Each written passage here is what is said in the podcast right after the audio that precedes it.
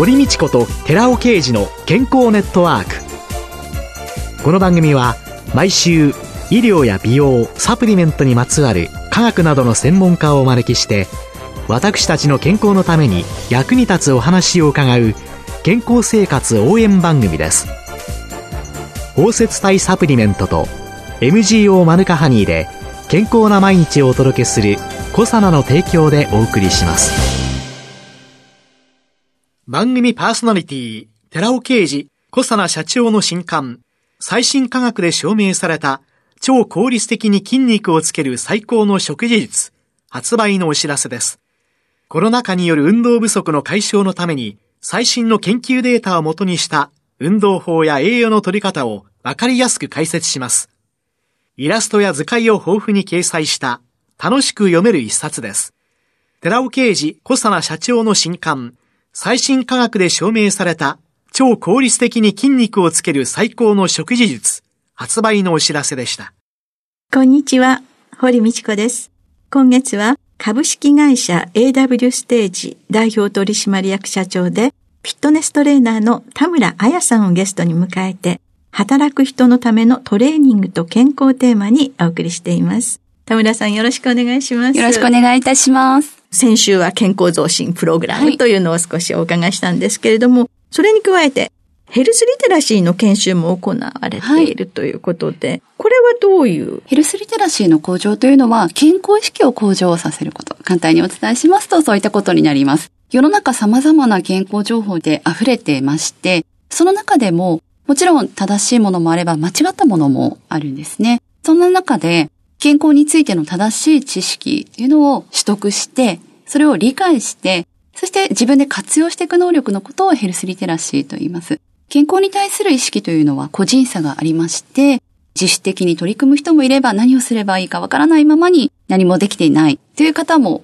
多いので、やっぱり知識を得ることってすごく重要な部分なんですね。企業で健康経営に取り組む上で、まず最初にヘルスリテラシーの向上というのが重要になってきます。日本ってヘルスリテラシーが、まあ、かなり低い国であるということで有名ですけれども、はいね、まあ、健康に関しての教育って、実は受けてないですよね。そうですよね。健康ってどうしても個人任せになってしまう部分がありますので、あまりそういった知識ってテレビとか雑誌とかネットとかで自分で取得するしかなくって、健康意識が高い人というのはもう自分からどんどん取りに行けるんですが、そうじゃない人というのはどんどん置いてきぼりになってしまって、それが実際健康面に影響を出てきてしまっているのかなというふうにも思います。今までは日本は介保険制度でしたので、はい、病気とか健康のことっていうのは、まあとりあえずお医者さんに行けばというようなね、はい、自分でどうしようとかっていうセルフケアっていうのが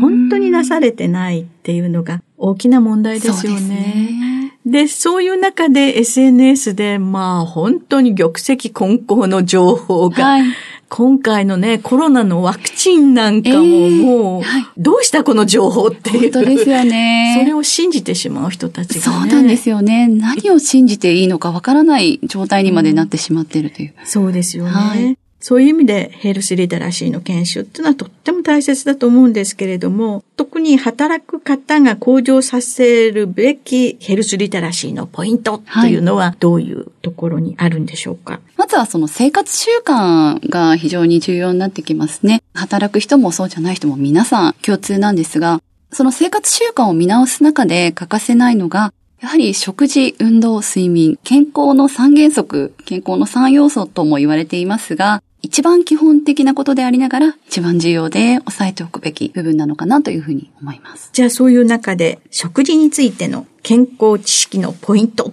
というのは、これは何ですか？やはりそれぞれの栄養素をバランスよく摂取することが一番かなというふうに思います。五大栄養素と言われている糖質、脂質、タンパク質、ビタミン、ミネラル。これをバランスよくとっていただくことが重要かなというふうに思います。好きなものばかり取ってしまうと、やはり偏ってしまいますし、栄養バランス悪くなっていってしまいますので、どんなに体にいい食材だからって、そればっか取ってしまうとやっぱりダメなんですよね。他も不足してしまいますし。ですので、今糖質制限ダイエットとかいろんなダイエット法だとかありますけども、例えば糖質も全く取らないとなるとあまり良くなくて、やっぱり体にとってのエネルギー源になりますし、脳にとっても唯一の栄養素になりますので、非常に重要な部分ですし、やはりバランスよく取ることって重要なのかなというふうに思います。実際にはそういう食事なんかについてのこともプログラムの中に入って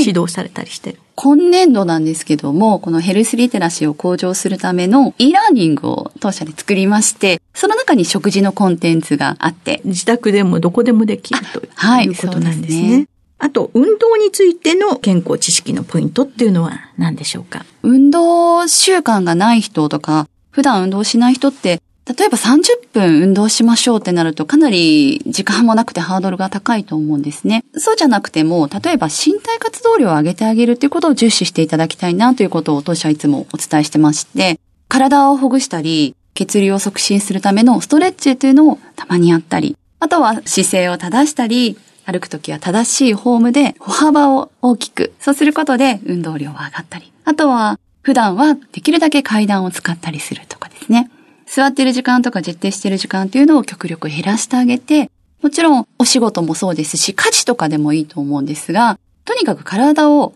意識的に動かしてあげること、これが重要なのかなというふうに感じています。会社のサイトを拝見しますと、はい、座る時間も少なくってさっきおっしゃいましたけど、えーはい、座りすぎの健康リスクや生産性低下の要因トップ3というのの記述が目を引きますけども、はい、これはどういう？そうなんです。この座りすぎが健康に及ぼす影響というのが本当に様々な研究で明らかになっていまして、WHO は2012年にこの座りすぎが喫煙や偏った食生活、アルコールの飲みすぎと並んで、肥満や糖尿病、心筋梗塞や癌などの病気を誘発するというふうに指摘しているんですね。今すごく便利な時代で、もう動かなくても何でもできちゃって、移動手段もあるし、じっとしてる時間ってすごく長くなってしまってると思うんです。働く人もデスクワークの人も多いですし、さらに今そのリモートワークで、それ以上に動かなくなってしまっている。なんですが、この座っていると、やはり肩こりとか腰痛だけじゃなくって、肥満になってしまったり、血圧が高くなってしまったりと、その状況が進行すると心臓病とか脳卒中のリスクが出てくるということも明らかになっていますので、個人で意識的にその座りすぎを改善してあげることって非常に重要なんですね。ヘルスリテラシーが高い企業っていうのは、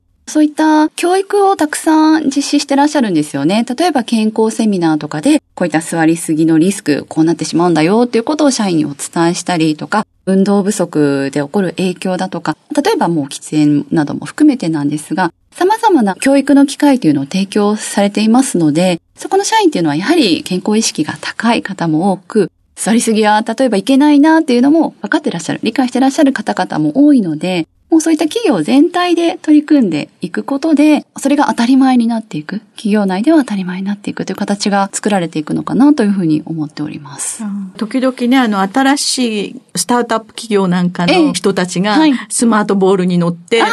そうですよね。デスクワークしてたりとか、えー、あるいは会議は全部立って ありますよね。やってるとか、はい、ああいうの羨ましいなと思いながら見てるんですけれども、えー、そう、ね、そういうようなのもこの座りすぎっていうののリスクを減らすためのものなんでしょうね。まさにおっしゃる通りだと思います。会社が従業員を大切に思っているからこそ、そういった取り組みにつながるわけですので。この生産性低下の要因というのに、はい、これについてはどんな？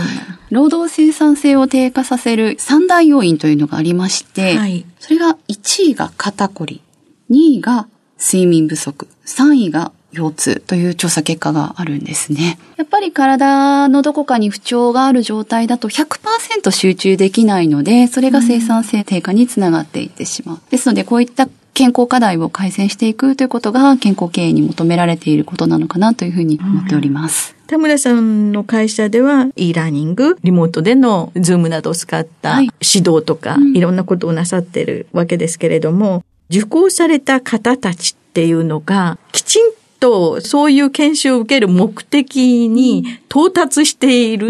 というような判断とか評価とか、結果というのはどういうふうに結びついていますか？なかなかあの、こういった部分、効果測定がしづらい部分ではあるんですが、えー、まずはアンケートを取っていただくことが多くて、実際に、例えばストレッチしたり、運動したりすると、今まで体がすごく重かったり、だるかったり、肩が重かったりっていうのがすごく軽くなったとか、楽になった。っていうお声もたくさんいただきますし、やはり効果は感じていただきやすいのかなと思っております。ですので、あとは、いかにそれを継続していくか、習慣にしていくかという部分が重要になるかなというふうに思います。オンラインでの研修、1ヶ月に1回ぐらいっていうのと、はい、1ヶ月に2回ぐらいやっていく企業と、ええあるいは集中的にボーンとやるのと、ね。はい、どれが一番効果的で継続するのにつながっていくんですかね？やはり最初は集中的にやってあげることで習慣につながりやすいのかなというふうに思います。なので、あんまり間隔を空けてしまうと忘れてしまいますよね。何やったかっていうのも忘れてしまいますし、意識も低下していってしまいますので、最初は少し集中的にやって、例えばストレッチとかだったら、まあ朝2、3分肩を回すっていうのを毎日やるとか、毎週やるとかですね。そういったふうに意識づけていくことで少しずつ継続して習慣につながっていくのかなというふうに思います。はあ、そうするとそういえば健康月間ということで、はい、集中的にやって、何か効果を実感していただいて、それを習慣につなげていくっていう集中型の方が効果には結びつきやすい。そうですね。あとはもう本当に例えば月に1回毎月何かそういった取り組みをしていくとか、うん、もう一定期間やはり必要だと思いますので、例えば社内でのちょっとしたイベントだとかでもいいですし、あとは、あの、健康コラムとか、メールとかで配信されてくるコラムっていうのをちょっと目にしたり耳にしたりするだけでも、こんなことがあったなとか、あ、このポイントそうだった。ちょっと明日からやってみようとかですね。そういった継続につながると思いますので、仕事をしている中で、まあ健康というキーワードだとか関連キーワードっていうのを常に目にしたり耳にしたりする環境っていうのが一定期間作られると、やっぱり健康意識というのも高まってくるのかなというふうに思います。結局誰かが機械的なものでも AI を通してでも何でもいいんですけれども、寄り添ってくれている健康のためにっていうのが、そう、ね,、いうのが大切、行動変容にもつながっていくんでしょうね。はい、ありがとうございました。ありがとうございます。今週のゲストは株式会社 AW ステージ代表取締役社長でフィットネストレーナーの田村彩さんでした。来週もよろしくお願いします。ありがとうございました。続いて、寺尾刑事の研究者コラムのコーナーです。お話は、小佐野社長で神戸大学医学部客員教授の寺尾啓二さんです。こんにちは、寺尾啓二です。今週は先週に引き続き、難消化性アルファオリゴ糖の力、酪酸酸性、制御性 T 細胞増殖、抗アレルギー作用についてお話しさせていただきます。腸活に有効な難消化性オリゴ糖の中でも、アルファオリゴ糖の摂取は、酪酸酸性量を大きく高めるようです。そして、この結果は、アルファオリゴ糖に大腸炎やアレルギー疾患の抑制効果や予防効果のあることが期待できます。そこで、実際にアルファオリゴ糖摂取によるアトピー性皮膚炎患者を対象とした試験が行われています。では、その試験方法です。試験期間中、アトピー性皮膚炎患者である被験者15名に、アルファオリゴ糖を1回 2.5g、1日2回、朝夜の食事とともに摂取してもらいました。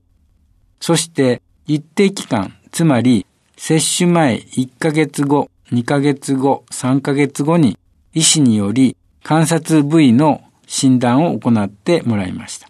観察部位は接種前の診断時に医師によって決定し、デジタルカメラにて診断時ごとに撮影を行いました。アトピー性皮膚炎症状は症状別に後半、主張、急進、乾燥、落雪、創用、総破根に分類し、各症状についてマイナス、プラスマイナス、プラス、ダブルプラス、トリプルプラスの5段階で評価しています。その結果、アルファオリゴ糖を摂取することで、摂取12週間後にアトピー性皮膚炎のほとんどの症状において改善が確認されました。また、アレルギー性喘息は、ホコリ、ハウスダストや花粉などのアレルゲンの刺激が引き金となり、慢性的に気道に炎症が起こり、発作的に呼吸困難や咳などの呼吸器症状を示す疾患なのですが、アルファオリゴ糖摂取によるアレルギー性喘息症状の改善に関する検討も行われています。ではまずその試験方法です。アレルギー性喘息症状を有する20歳以上60歳以下男女17名にアルファオリゴ糖を1日2回朝食、夕食中に水またはぬるま湯で摂取してもらいました。摂取2週間前から接種後12週間の計14週間毎日アンケート調査を実施しました。アンケート調査では被験者本人が喘息症状を有した日、症状を記入をしてもらいました。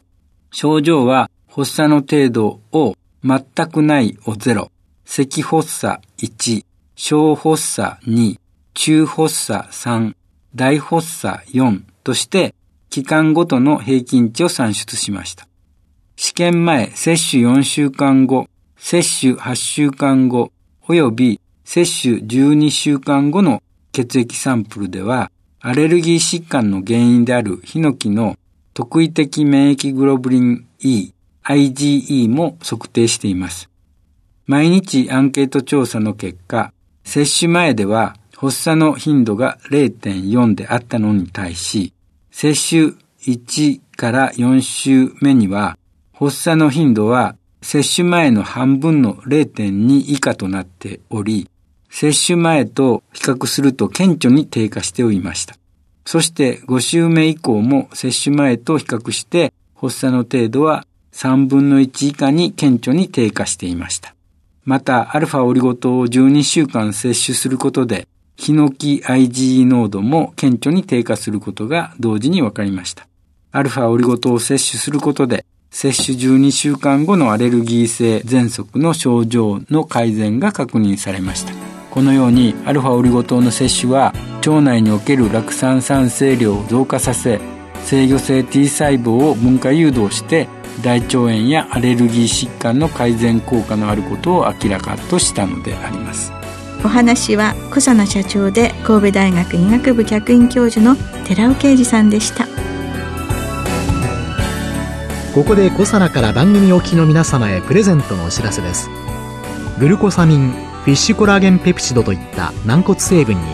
摂取した軟骨成分の組み立てをサポートする高級店などを配合したナノサポートシクロカプセル化スムースアップ。これに軟骨成分の構築を促進する成分として大豆抽出成分ポリアミンを加えました